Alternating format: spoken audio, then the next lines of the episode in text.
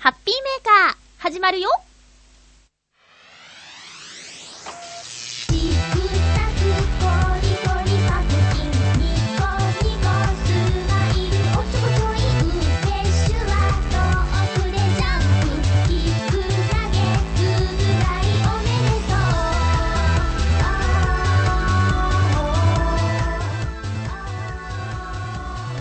月29日、まゆっちょのハッピーメーカー。この番組は、ちょあへよ .com のサポートでお届けしております。クリスマス、みんないかがお過ごしでしたでしょうか？楽しいことありましたか？素敵な人と一緒にロマンチックなクリスマスを過ごしたリスナーさんもいるかな？私はですね、あのー、ケーキは食べましたよ。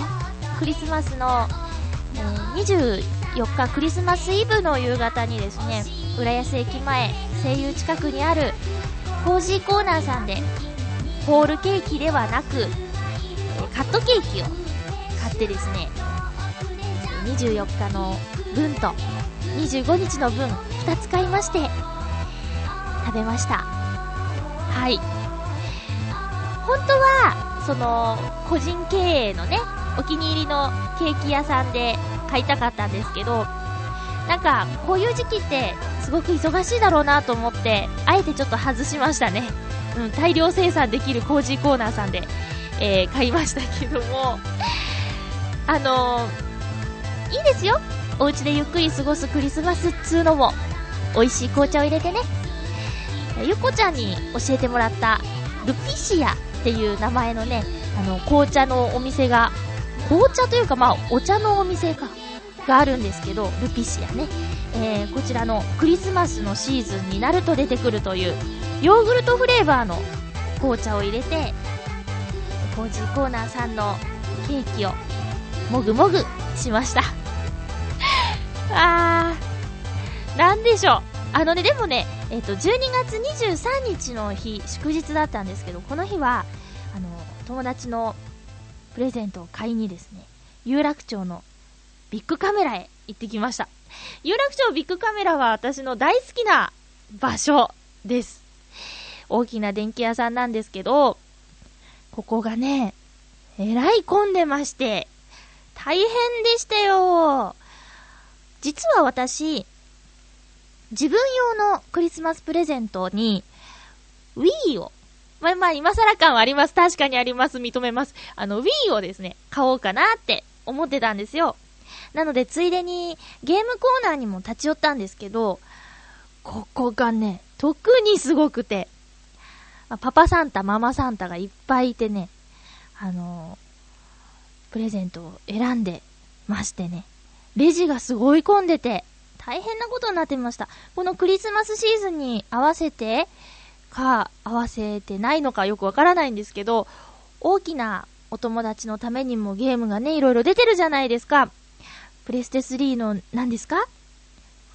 ファイナルファンタジーのやつとか 私全然その辺やらないんで、わかんないんですけど、でもただテレビの CM とか見てると映像がすごい綺麗だなとか思って見てるんですけどね。ああいうのが出てたり、あと、あの DS のソフトも新発売って言って、ゼルダとか、なんかね、買ってる人いっぱいいましたけどね。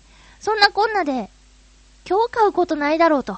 今までずっとね、買わなかったのに、何もこんな混んでる今日買うことないだろうということで、え自分クリスマスプレゼントはこの日諦めて、Wii は買わずに帰りました。Wii でやりたいのはね、Wii Fit をとりあえず。Wii Fit のあの CM、松島奈々子さんがやってる CM を見てて、あの、トレーニングメニューももちろんあるんでしょうけど、雪合戦とかしてるのを見てるとね、あんな楽しいことで、もしそれがダイエットにつながるなら、こんなにいいことはないなという感じで、とりあえずあの雪合戦がしたいですね。あとは、なんだっけ、リゾートスポーツっていうソフトあります？あれもね、楽しそうですね。家で、こう、みんなお友達呼んで、ただあれか、あのー、コントローラーが人数分必要なのかな？なんかね、よく仕組みが分かってないんですけど、まあ、とにかく家で、ね、ホームパーティーがてら、じゃあご飯も食べたし、えー、Wii でもやりますかみたいな展開に憧れますね。うん。テニスとかダブルスでやりますかみたいなね。そんなのちょっとやってみたいなと思ってます。はい。えーと、そんな、どんな？クリスマスでした？ちょっとね、こう、イルミネーション今年はね、あんまり行かなかったかな。あの、ミフィさんのライブに行った時に、その、欅坂のイルミネーションを見たり、あと、イクスピアリに映画を見に行って、その帰りに、ツリーが綺麗だったなとか、そんな感じかな今年はちょっと、去年ほど行かなかったですね。ああ、そうだ、昭和記念公園も、結局、紅葉見れなかったし、昭和記念公園のクリスマスイルミネーションが素晴らしいって聞いたことがあるんで、それも行きたかったんですけどね。あと、なんだっけ、うんと、原宿の竹下通りですか？あそこも、十何年かぶりにイルミネーションが再開されたとか言ってたんで、行ってみたいと思ってたんですけど、まあ、ちょっと一人で行くとこじゃないもんね。わー悲しくなってきたので、メールを紹介します。はあ、さて、どこへ行ったんだ？あ、ありました。ハッピーネームクリボーさんから普通お歌いただいております。まゆちょハッピー、ハッピー。今週、初めて、ドームの中に入ってきました。ドーム？シーズン中は野球をやっているので、入るのにお金がかかるけど、その日はスキー関係の新商品の販売、販売会で、誰でも入れました。入れたことが嬉しく、おのぼりさんになっていて、危うく予定にないスキーグッズを購入してしまうところでした。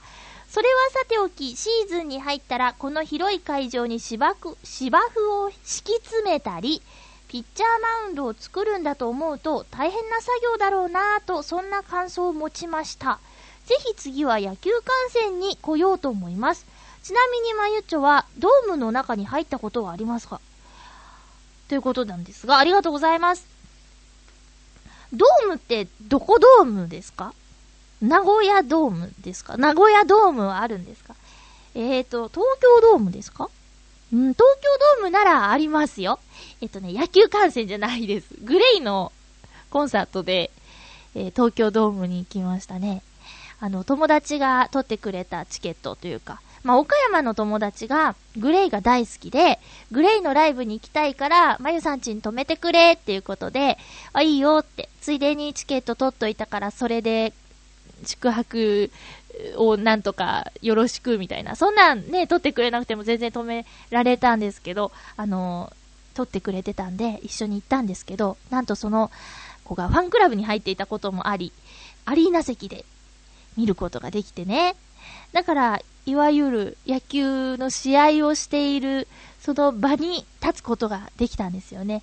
確かにそのライブの時は芝生なんてなかったので、うん、そうですよね。あの広いところに芝生引いたり、ピッチャーマウンドを作るって大変な作業だなって、そうですね。確かに。クリボーさんスキーをするんでしょうか？私はスキーをしたことがないです。今年もね、きっと、そんな予定はないので、ああ、そうか、もっと早く計画立てればよかったかな。まあでも、どのみち運動音痴さんなので、あの 一緒にいた人にちょっとご迷惑をかけてしまうかもしれないですね。うん。だけど、まあね、一緒に一度ぐらいはスキーにも行ってみたいかな。うん。ね。スキー関係の新商品の販売会。うーん。まあ、クリボーさん、スキーに行ったら、そのお話も送ってくださいね。ドーム。ドームね。あ、出雲ドームだっけな。ってある？そこにね、家族旅行でね、中には入らなかったんですけど、車で旅行していて、そこの駐車場でちょっと止めて休憩させてもらったみたいな思い出はありますね。出雲ドームはね、木でできてるドームなんですよ。確か。もう何、何年も前のことなんで、はっきり思い出せないんですけど、そんなところもあったなーって、ちょっと、思い出しました。クリボーさんどうもありがとうございます。それではですね、今日も楽しく、今年最後の放送だね、えー、行きたいと思います。まずはこのコーナーから参りましょう。ハッピーごくごくはい。今日のごくごくアイテム。まあ、今年のごくごくアイテムは、豆乳。私は今まで飲まず嫌いだった豆乳なんですけど、これは、ゆうこちゃんのおかげでですね、ゆうこちゃんの夏のブログを見ると、豆乳豆乳と書いてあって、えー、おすすめされた最初、なんだ、杏仁豆腐味の豆乳を飲んで、あ、これいけるかもしれないと。ゆこちゃんのおすすめされるがまま、いろいろと飲んでみたんですけど、彼女も一押しの、こちら、豆乳飲料、フルーツミックス。これはね、私、これ豆乳感がほとんどなくて、飲みやすくて、今年ナンバーワンごくごくかもしれないですね。うん。ということで、もしかしたら番組で、これ飲んだことあるかもしれないんだけど、まあ、一番最後のね、2009年最後の放送なんで、被ってもいいかなって思って選んじゃいました。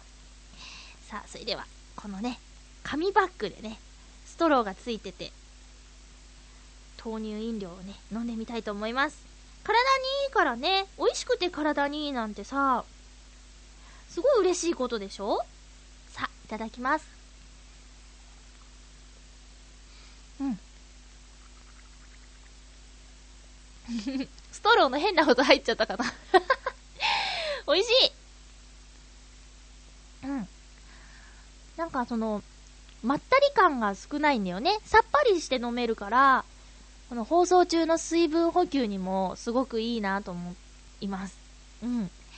美味しいということで、気分さん、今年は本当にお世話になりました。気分の豆乳飲料、今日はフルーツミックスをごくごくしてみましたよ。ちなみに今、うちの冷蔵庫にはですね、えっと、焼き芋味と豆乳、あ、杏仁豆腐味とフルーツミックス味が各2本ずつ入ってて、えっと、今日このフルーツミックス飲んじゃったんで、フルーツミックスは1つ減りましたね。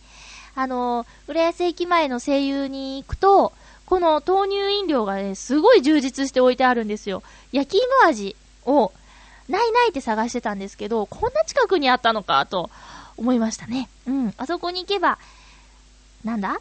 ちょっと安くて、え価格安くの声優さんで、あのね、ちょっと安めに買えることもできるし、いろんな味も揃ってるしね。うん。結局、あの、ゆっこちゃんが、ノーコメントだった、青汁味だっけ？なんかそんなんあったよね。あれはね、見当たらないんで、まだ飲んだことないんですけど、見つけたら、ま、一回ぐらい挑戦してみたいかなと思います。はい。ということで、今日は、フルーツミックス味の豆乳をごくごくしました。続きましてはこのコーナーです。ハッピートーク今週のハッピートークのテーマは、2009年一番ハッピーだったことということで皆様からのお便りをご紹介してまいりましょう。まずは、えーと、ハッピーネーム、カズさんです。ありがとうございます。まゆっちょハッピー、ハッピー。2009年一番のハッピー。5月27日、6月24日、7月25、26、9月8日、東京浦安に行った日です。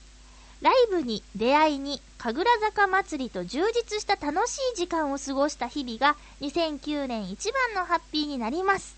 仕事だからとか日帰りではきついとか何かと理由をつけて諦めていたけど不意に思い立って勢いで行ってよかったです。2010年もハッピーな日が訪れるかな？いや、自分から作らないとね。まゆっちょ2009年お疲れ様でした。そしてお世話になりました。2010年もよろしくお願いいたします。というメッセージどうもありがとうございます。カズさんのハッピーに私が関わることができていて、とても嬉しいです。そうか、こんなに来てくれてたんですね。1、2、3、4、5。うーん。いや、すごいアグレッシブです。私、結構腰が重い方なので、その旅行関係に関しては。近場ならね、ひょいひょいと行くんですけど、いやー、尊敬しますね。うん。しかも何？毎回なんか浦安に来てくれて、私の、そうだな、おすすめというか、あの、行ったよっていう報告したことのあるお店にも顔を出してくれたりしてね。あただ、心残りが、もうネタのようになってますけど、カズさんは、あの、アサリの天ぷらを、海源さんでのアサリの天ぷらをなかなか食べられないと。もう何度か行ったらお店がちょうど閉まっていて、で、やっとお店が開いてたと思ったら、アサリの天ぷら終わっちゃったんだと言われたりして、もうね、ここまで来たらなんとか食べないと気が済まないですよね。私もアサリの天ぷら食べたんですけど、美味しかったですよ。これ食べないと。食べなきゃ損損ですよ、皆さん。ねえ、浦安のお店はね、あのー、今年は、ホームタウン浦安のナレーターをさせていただいたこともあり、まあ、それまでも見てたんですけど、より一層、そうですね、紹介したお店に行くようになって、私の浦安の、えー、知識も、まあ、増えたかなと思っております。また、いいお店があったら、行ってすごく気に入ったお店があったらご紹介したいなと思っているので、ブログとかラジオとかでチェックしてくださいね。カズさんどうもありがとうございます。私ももう何年も応援してくれてるカズさんに今年初めて会うことができて、すごく嬉しかったですよ。どうもありがとうございます。鉛がね、いいですね。このね、メールの文章からじゃわからなかったことが、やっぱり実際に会ってみると、わかるんですよね。うん。嬉しかったなさて、続きましては、ハッピーネーム、フクロウのキスさんです。ありがとうございます。まゆちょさん、皆様、ハッピー、ハッピー。2009年一番のハッピーがテーマということですが、それなりの楽しいことはあったものの、一番と言えるものがなくて困っていたところ、いい知らせが飛び込んできました。なんだろう。それは、北海道で暮らしていた時の一番の友人が、部活のマネージャーをしていた後輩と結婚するというものなのです。おー二人ともいい人物なので、素敵な家庭を築い、ん？素敵な家族を作ってくれるだろうと思いますし、何より友人を無理やり部活に引き入れたのは私なので、間接的でとても小さなものだけれど、彼らの縁をつなぐことに貢献できたという気持ちになって、なんだか奇妙な考えを持っています。そこで、まゆちょさんとできればリスナーの皆様にお願いがあります。彼らに一言おめでとうと祝福、祝福をしていただけないでしょうかよろしくお願いいたします。それではということで、フクロウのキスさん、ありがとうございます。嬉しいお知らせですね。しかも、二人の出会いにご自身がちょっと関わっているということで、なお、なお、嬉しいでしょうね。えーと、もちろん、おめでとうの言葉を言わせていただきたいと思います。えフクロウのキスさんの一番の友人、そしてマネージャーさんのご結婚ということで、本当にお二人おめでとうございます。素敵な家庭を築いてくださいね。さあ、フクロウのキスさんきっと結婚式に行くんでしょうね。うん。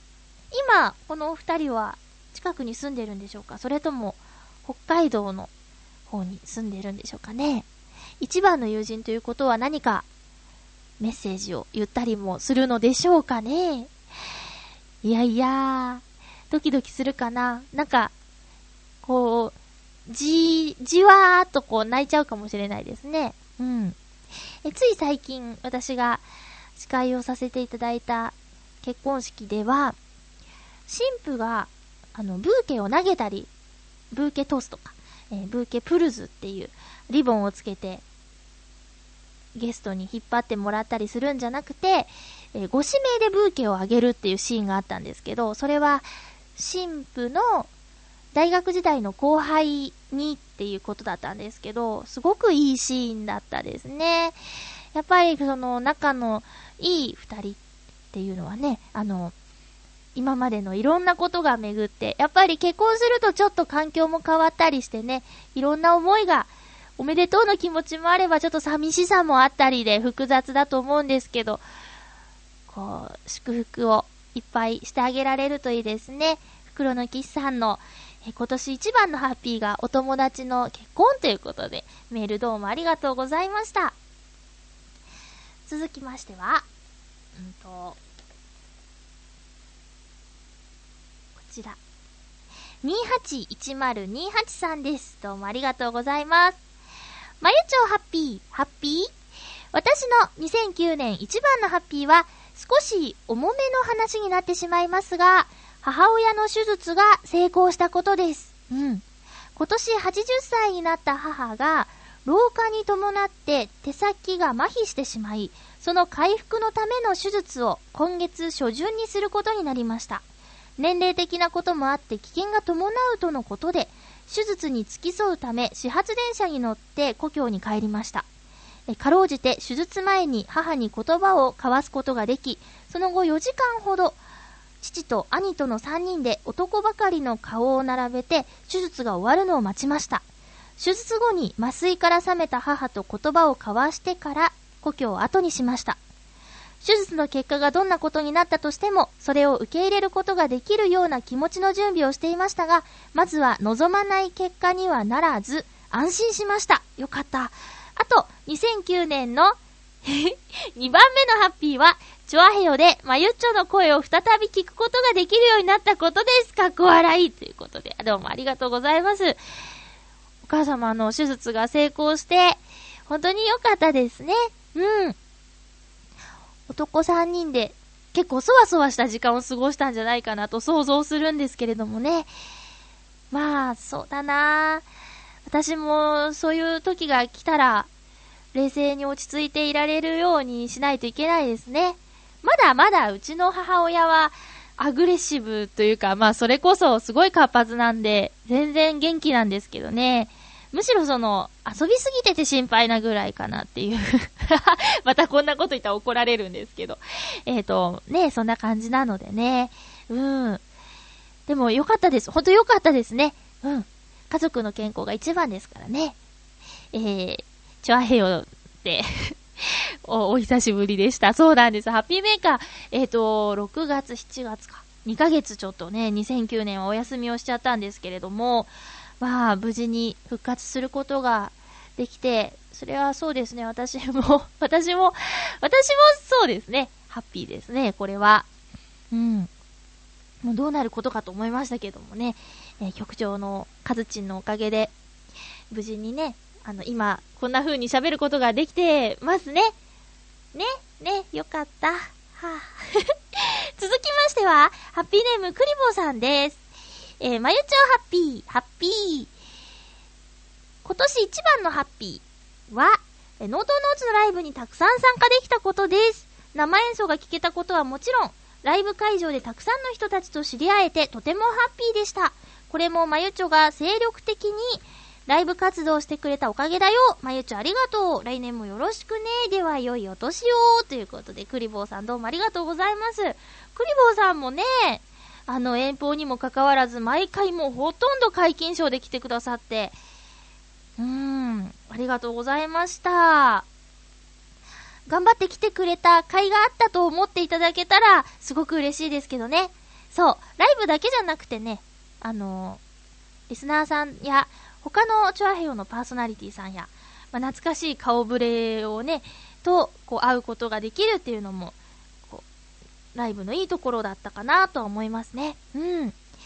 どうもありがとうございます。こちらこそありがとうございます。良いお年を。ああ、そうかもう、もう一週間ないんですもんね。今日この放送は29日なんですもんね。ねえ。いやいや、まだ全然実感が湧かないですよ。毎年言ってる気がするけど、年末の実感が湧かないってね。えー、続きましては、ハッピーネーム七星さんです。どうもありがとうございます。まゆちょハッピー、ハッピー？今年一番のハッピーは、シンプルですが、家族が平穏に過ごせたことですかね？これが一番です。私自身は2010年はいい方向へ変わる年にするので、今から準備します。おでは、2010年にはもっとハッピーよということで、七星さんどうもありがとうございます。すごく思うの、最近。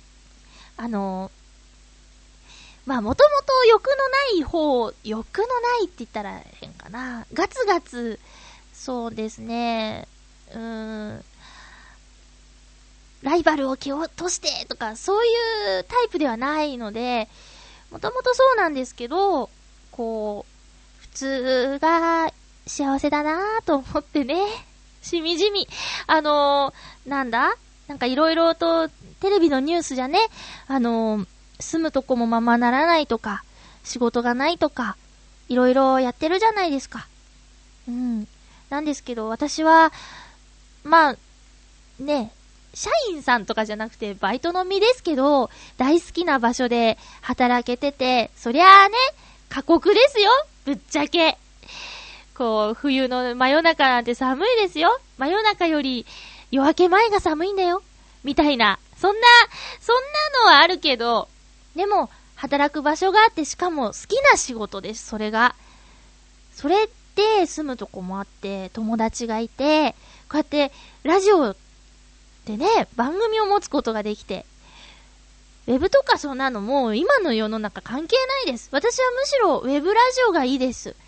なぜならば、その周波数があれ、あるところってさ、その地域じゃなきゃ聞けないとか、その時間じゃなきゃ聞けないとかあるけど、ウェブラジオのおかげで、その聞く人のタイミングに合わせてというか、その聞きたい人が聞きたいタイミングで聞くことができるじゃないですか。で、エリアも関係ないし、日本中、世界中でね、好きな時に聞けるっていう、そんな環境のもと、好きなこと喋って、好きな曲を流してというか、まあ自分の曲を宣伝しながらやってですね、えー、素敵な仲間たちと今こうして毎日いることが、もうそれだけで幸せだなーって、本当に思うんですよね。そりゃあ、なりたいものはありましたけど、私きっとね、そっちの世界では、うーん、潰されてしまっていたかもしれない。わからないですけど、なんか、なんですかね。うーん。まあ、声優さんになりたくて上京してきたけど、そうですね。それが全てではないとか。うん、思ったりして。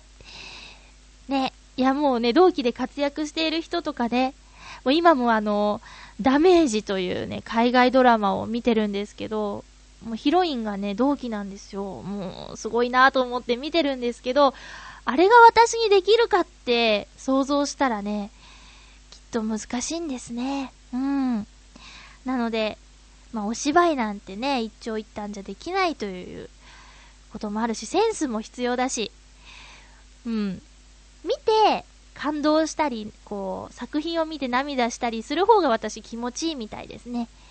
セリフを言ったりするのももちろん楽しかったんですけど、なんか、まあそうだな。いろいろやってきた結果のお話ができてるっていうこともありますよ。これでね、あの、期待に出会ってなかったら、何もこう、成果というか、こう、証を残してなくて、ぐちゃぐちゃと言っていたらなんか、ね、それこそ、なんでしょう。何もやってないのに、ね、こう、感想を言ってるっていうのもおかしな話なんですけど、実際にちょっと携わってみて、私はあっちじゃなかったな、こっちだなっていう なんだよ、みたいなね。そんなことを思っています。あの、図書館にね、最近行くようにしてるんですけど、そうすると、こう、生活にまつわる本がいっぱい並んでるコーナーがあってね、スローライフみたいな、そんな、あ本をね、よく見るんですよ。こう、日常あるもので、そこに幸せを見つけようみたいな。ね年取ったのかな、私。いやー、なんか、こう、ジャムを作ろうとか、なんか、そういうやつよ。こう、手芸とか苦手なんですけど、それこそさっき言ったホームパーティーもそうですけどね、なんかあるもので、与えられた環境で、そこをフルに活かすみたいな、そんな風にしたいなって、こう、2009年は人前によく立ってたんですけどね、その毎月のライブもそうですけど、表現することもすごく楽しいんですけど、すっごいエネルギーがいるなっていうことと、うーん、あと、共演したアーティストさんたちのことも見てみると、見ていると、その歌でメジャーに行きたいとか、そういう強い思いを持って臨んでる人たちの中で、私は、もうただ今歌うことが楽しいんですみたいな、そんなスタンスでいることがちょっと恥ずかしくもなったりしてね。うん。だからって今からメジャーを目指してっていう気持ちにはなれないですね、はっきり言って。うん。なので、まあ、その辺の矛盾を感じたりもしながら、後半はやってたんですけど、でも歌ってる最中、真っ最中は、全然違和感なく歌ってたんですけどね。やっぱりそれの、それぞれのライブを終えて、ちょっと考えてみたりすると、はてと、はてさてと思うんですよね。楽屋で喋っててさ、歌で食ってきたいんですよ、とかって聞くとね、はあ、そんな、なんか思いの違いがあって、まあ当たり前なんですけど、うん。自分は、さあどうしようみたいなことはいろいろ考えた2009年でしたよ。ただ、その、うん、みんなに会えたりしたことは本当に宝物になりましたね。楽しかったです。えー、CD もね、今年作りましたね。考えてみたら、毎年 CD 作ってますね。もうやばいです、お財布というか、銀行が。なんですけど、まあせっかくなんで、今年最後の放送ということで、えー、今年の10月に発売したノートンノーツの、えー、曲をですね、ここで聴いていただこうかなと思います。ノートンノーツの曲です。頑張れ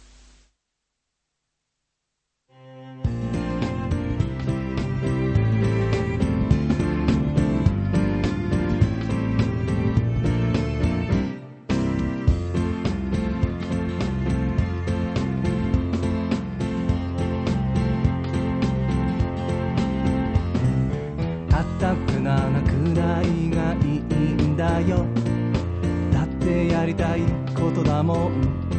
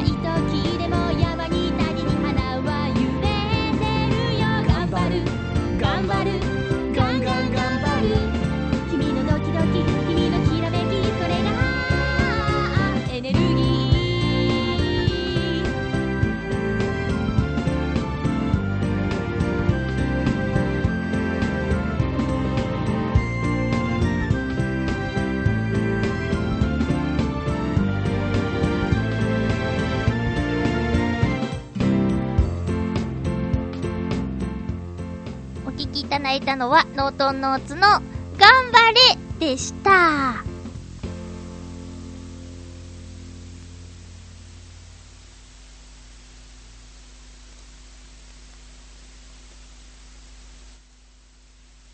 まゆちょの年間12冊読むぞーの報告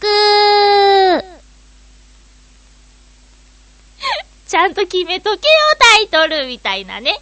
えーと、えー、2009年の1月に、うーん、今年の目標ということで、皆さんに宣言した、年間12冊の本を読みます宣言についての報告をしたいと思います。えー、今年最後の放送ということで、結果から言いますと、無事、12冊の本を読みましたとさイエーイえーと、いつだっけかな、ブログに途中経過をね、あの、発表したんですけれども、えーと、今まで読んだ本をザザッと紹介します。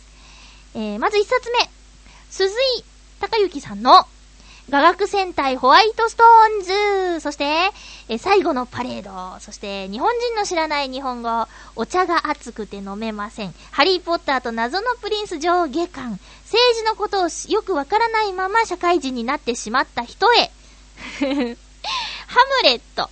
えブライダル司会者ハンドブックブライダル博士のハンドブック思考の生理学ここまでで10冊なんですけどもえー、11、12はですね、あの、ゆっこちゃんのママンからお誕生日にいただいた本で、うんとね、ターシャ・テューダーさんの本を読みました。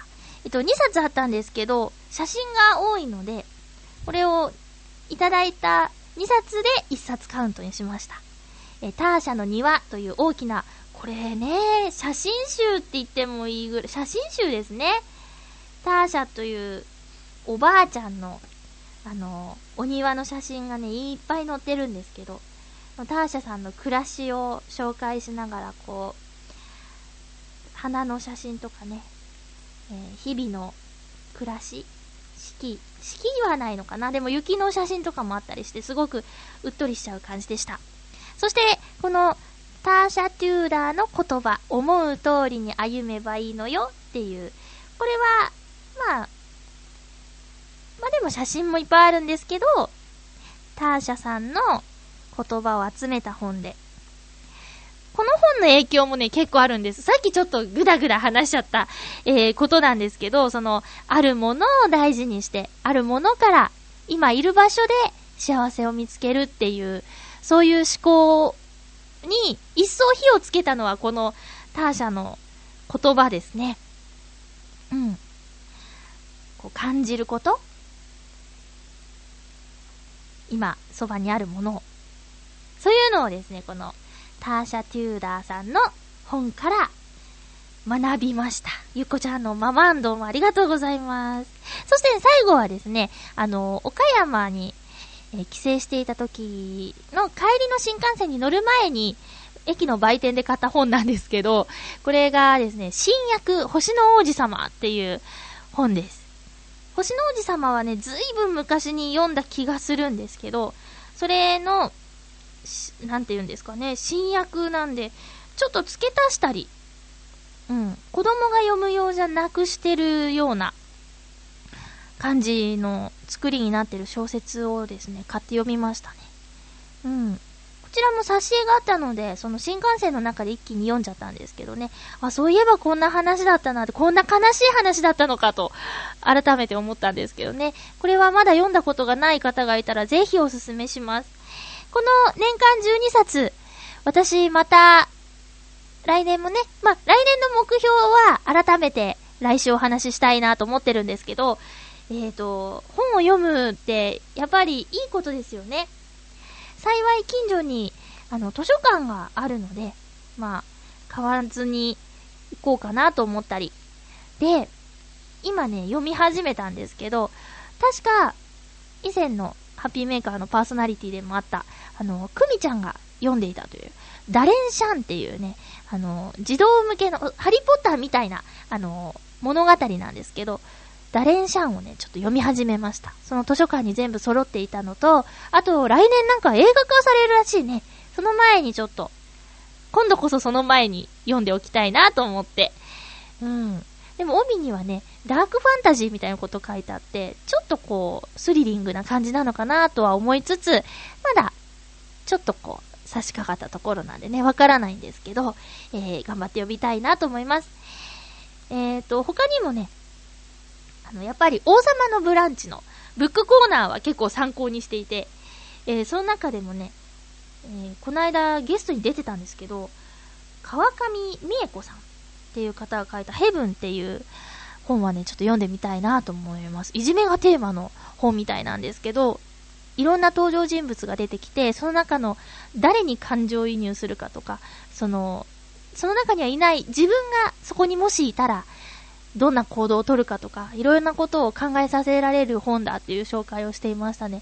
で、特にね、この川上さんという、あの、作者の方の一日のスケジュールみたいなのが紹介されてたんですけど、彼女のスケジュールを見ていたら、なんかね、ちょっと面白かったです。睡眠時間はね、6時間取るんですよ。まあ、6時間が理想的と言われてますよね。なんですけど、えっと、寝る前に2時間、睡眠準備っていう時間が取られてるんですね。これがね、入浴したり、なんかマッサージしたり、そういう時間らしいんですよ。で、えっと、昼間と、そのもう一回、日中に起きてる間に2回、安静っていう時間が2時間ずつ取られてるんですよ。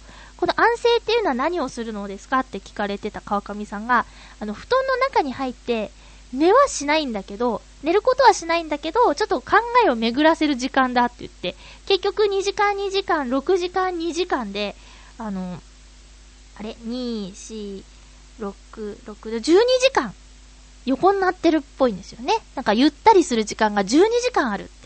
でね、自分の生活に置き換えて考えてみたんですよ。あの、まあ、そうですね。私が仕事に行くのが10時ぐらい。で、のんびりしてたら帰ってくるのが10時ぐらい。で、もう12時間なんですよね。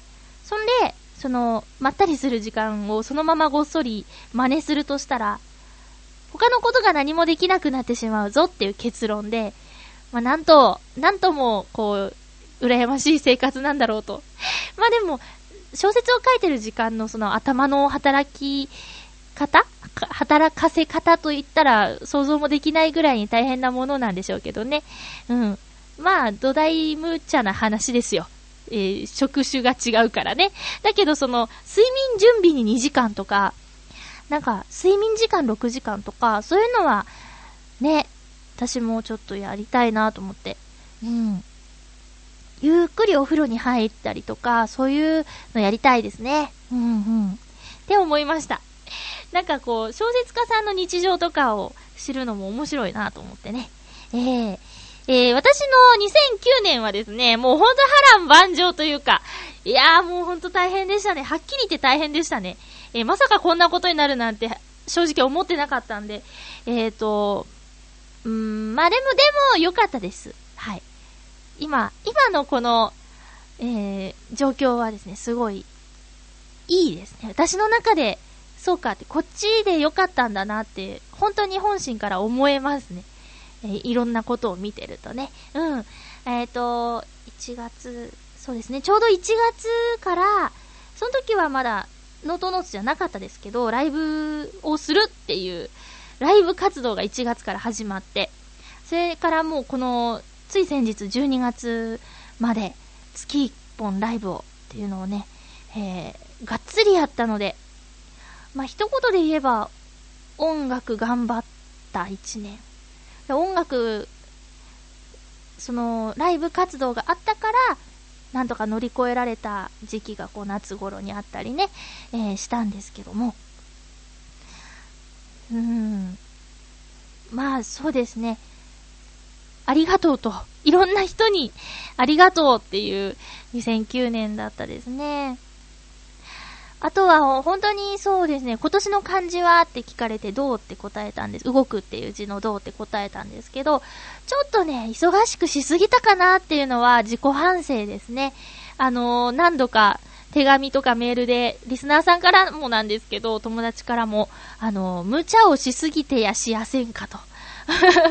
その、自分で気づいてないだろうけど、ちょっとハードすぎやしませんかっていうお便りをね、もらったりしたことがあるんですけど、まあ、自分はそのことで体調を崩さなかったので、あの、後悔はしてないんですけど、もうちょっとこう、ゆったりと、こう余裕を持って、あれもこれも全部とかじゃなくて、えー、選んで、やっていこうかなっていうのは思ってますね。うん。楽しいことはね、あの、すぐそばにあったりするんでね、そんなどっかまで探しに行かなくても、もうすごく自分は恵まれた環境にいると、あと仲間もね、素晴らしい人ばっかりだし、うん、優しい人もいっぱいいるし、話してて刺激になる人もね、さんいるので、満ち足りているということをもっと感じて、その中で私が何ができるかなっていうのをね、えー、もっと考えて、もう、勢いだったんで、2009年は。それいけみたいな。やっちゃえやっちゃえみたいな感じだったんでね、えー、しっかり、まあ大人なんで、30歳になった。あ、そうだ、2009年は30歳になったんです。改めて言いましたけど、あの、大人になったのでね、えー、来年はもっと大人な感じで、アダルティーなマユッチョでいきたいと思います。ちょっと大人のイメージが、偏ってますけど うん。まあ、楽しく、えー、健康に、うん、やっていきたいなと思います。あとは、ハッピーメーカーをね、えー、もっと頑張りたいなと思って、うん、ます。なんか楽しいことがね、できればいいんですけどね。結局今年一回も公開収録ってやつはできなかったね。うん。まあ、ライブやってる時も思ったんですけど、えっ、ー、と、まあ、リスナーさんは全国にいてくださって、あの、青森とか、北海道とか、あと九州にもいらっしゃる。まあ、海外で聞いてくださってる方もいるということで、えー、ライブをやっても、あの、いけないよって。あと、そういう場が苦手っていう方もね、私の友達にもいるので、うん。ライブをやることが少なくても、こう、いいことだけではないなと。だから、何かもっとここにいて発信できることもあるだろうということもちょっと頭を使おうかな。もうちょっとね、ない頭からこう絞り出す感じなんですけどね、えー、やっていけたらなと思います。あとは、あ、そう、2009年は、ほんといろいろやりましたな。あのえっ、ー、と、ホームタウン浦安のナレーターとして参加したのが4月からなんで、これがね、あの、3月の、もうほんと3月のギリギリに、え連絡いただいてやっていただけませんかみたいな感じで、で、まさかの展開だったんで、嬉しいなと思って今に至るんですけど、まあ、なんと、そうそう、この間から言ってるんですけど、えっと、元旦からの放送で私、ついに、えー、姿をテレビにさらしてしまうということでね、えー、ちょっとドキドキしてるんですけど、前回、前回のナレーションの収録の際には、あの、自分が出てる映像をちょっと見たんですけど、まあ恥ずかしい。動きがぎこちないですね。やっぱテレビ用の動きってあるよね。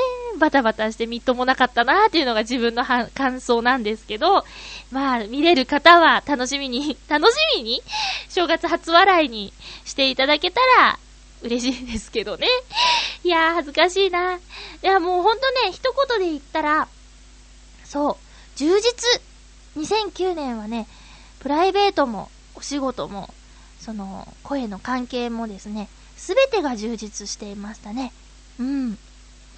こう嫌なことがあっても、嫌なことがあるからこその新しい道だったりもするのでね。